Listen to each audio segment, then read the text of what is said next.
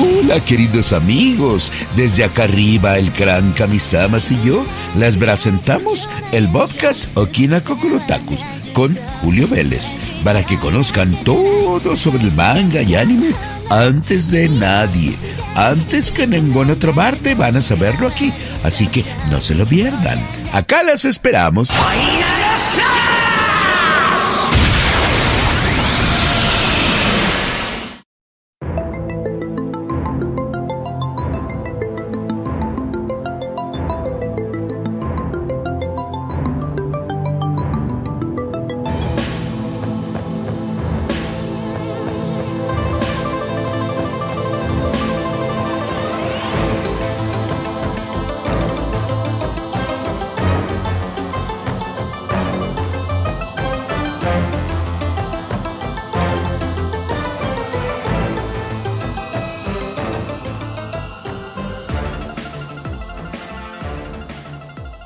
Queridos amigos ya lo oyeron, ya saben de qué se trata.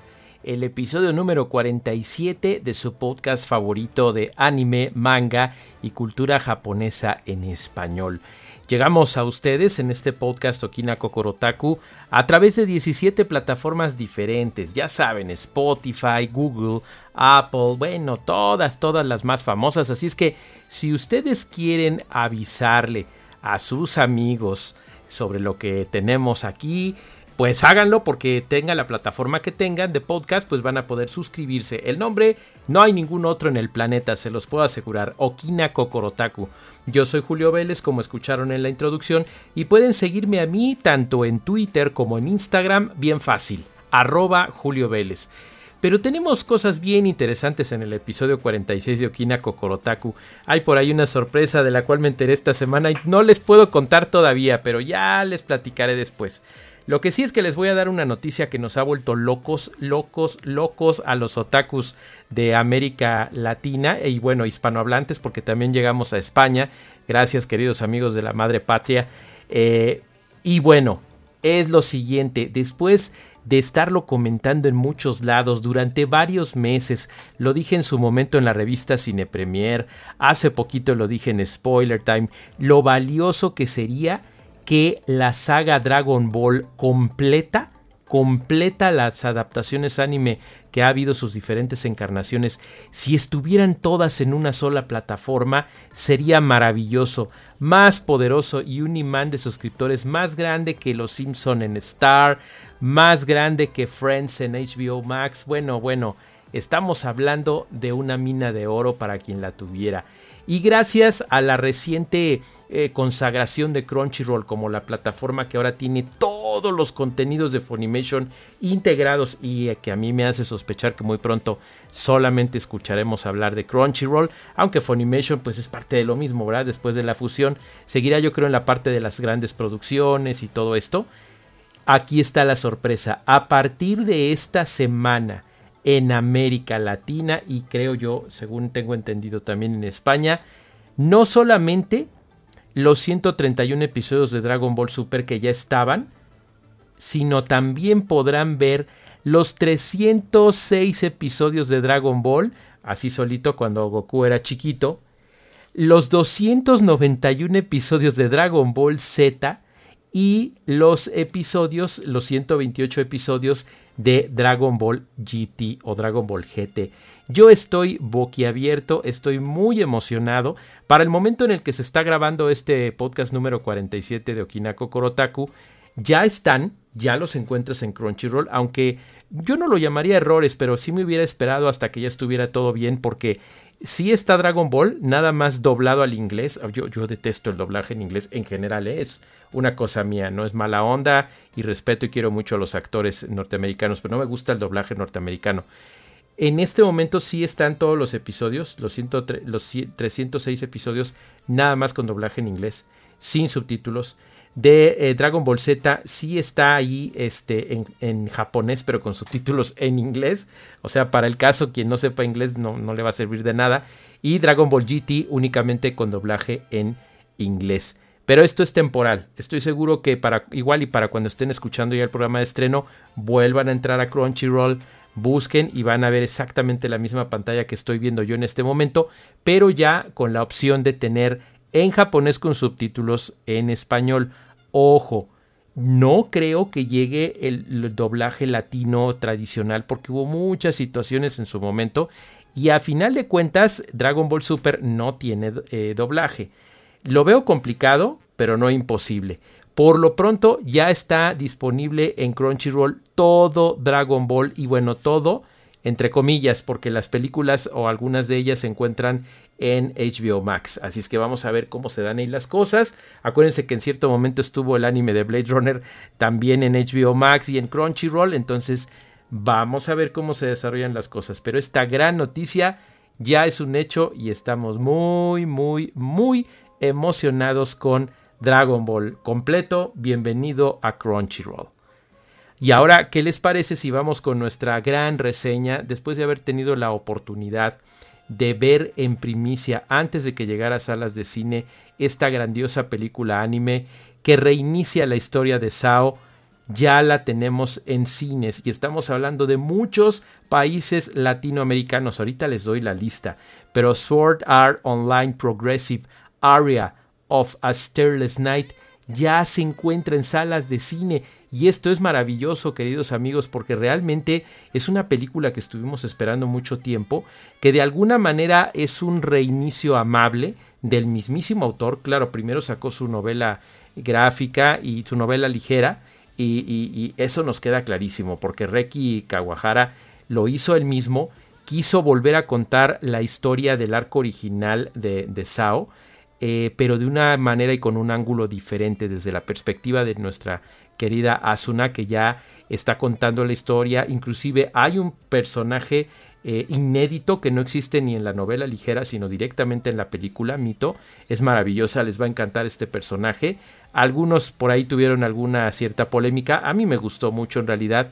Y esta primera película de Progressive definitivamente es algo que debes de ver en una sala de cine. Fíjate, si tú vives en México, Argentina, Bolivia, Brasil, Chile, Colombia, Costa Rica, Ecuador, El Salvador, Guatemala, Honduras, Nicaragua, Panamá, Perú, Uruguay o Venezuela, corre y busca un boleto para ver en un cinépolis cercano a tu domicilio esta maravillosa película Sword Art Online Progressive Area of Starless Night ya está disponible, la puedes ver desde una butaca, la experiencia es maravillosa, el score de, eh, de, Yuki Najihura, que ya está, ella es la que hizo la música de la serie original, la primera, la segunda parte, todo lo, que siguió después, Ordinal Scale, otra vez hace la música, se oye increíble, los créditos finales con una canción totalmente nueva de Lisa, que junto con Yuki hacen unos créditos finales espectaculares,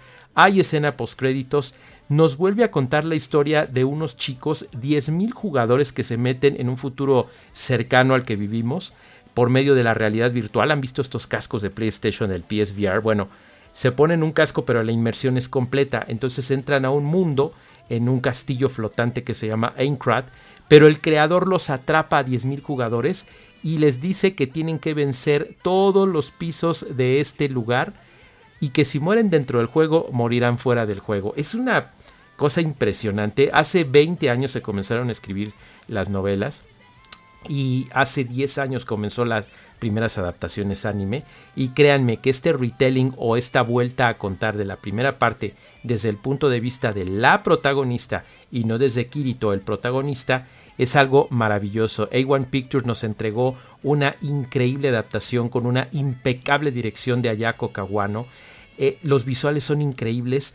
El diseño de personajes sigue siendo fabuloso, aunque a mí en realidad no me gustó que tanto Kirito como Asuna se vieran como más chiquitos, más petit, más flaquitos. Pero bueno, obedece a la nueva narrativa, se ve, se escucha y se siente muy bien.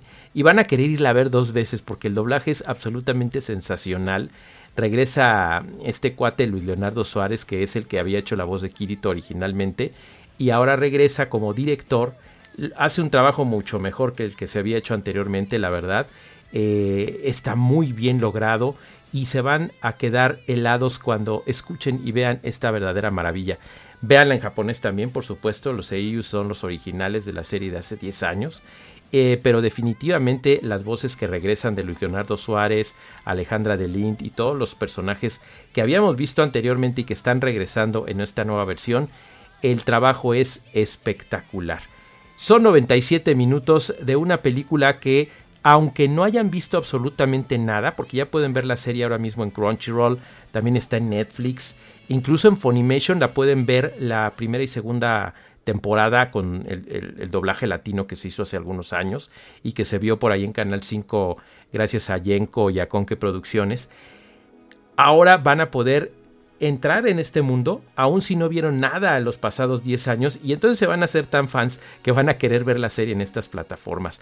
¿Por qué les recomiendo que sí vean Aria de Una Noche sin Estrellas? en cines, porque la experiencia en la butaca es magnífica y aunque yo estoy seguro que va a llegar a plataformas digitales posteriormente, de verdad, es una experiencia cinematográfica que merece verse en una sala de cine. Así es que sigan los cuidados y las recomendaciones para no contagiarse de COVID no se quiten el cubrebocas más que cuando coman, etcétera, lo que aplique en su sala Cinépolis más cercana, pero de verdad no se pierdan de esta maravillosa película que yo disfruté muchísimo, tanto en español como en japonés con subtítulos en español. Véanla, por favor, tiene mis más altas recomendaciones. Y si les quiero anticipar que vamos a tener una reseña también de otra gran película que está distribuyendo Sony Pictures México y por supuesto Funimation en eh, América Latina. Muy pronto se acerca el estreno de Jujutsu Kaisen Zero y ahí les voy a tener una sorpresa en el siguiente programa de Okina Kokorotaku. Pero por lo pronto, Sword Online, apoyen el anime legal, apoyen el anime distribuido en una sala de cine y a todos estos países, de veras. Yo estoy boquiabierto, muy emocionado de lo que está sucediendo con el anime en todo el planeta. Así es que en lo que compete América Latina, no se pierdan esta maravillosa película en su sala de cine.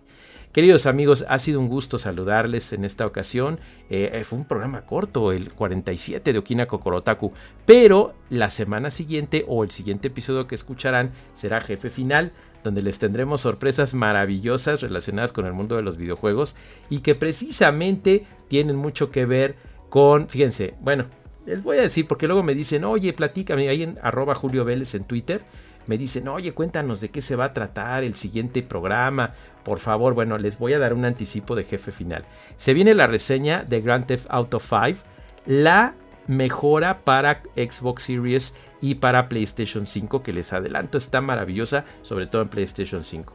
Les vamos a hablar de este juego de carreras maravilloso de Grid y de el nuevo DLC de Assassin's Creed Valhalla, que es una maravilla, además de River City Girls Zero, que también es un juegazazazo. Pero queridos amigos, eso lo tendremos en el siguiente programa. Mientras tanto, yo les envío un enorme abrazo, cuídense mucho y hasta la próxima.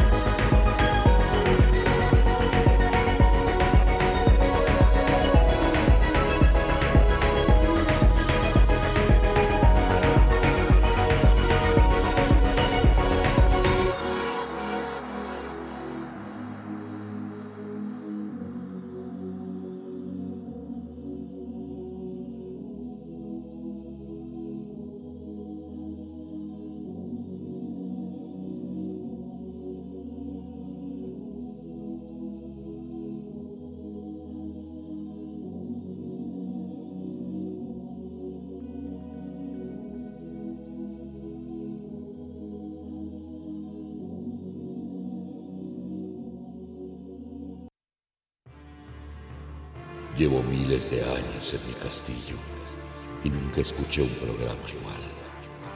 Esto fue Okina Kokorotaku y como yo seguramente ya estás enterado sobre lo último en anime, no te pierdas el próximo programa en lo que yo busco cómo derrotar al maldito. Belmont de una vez por todas.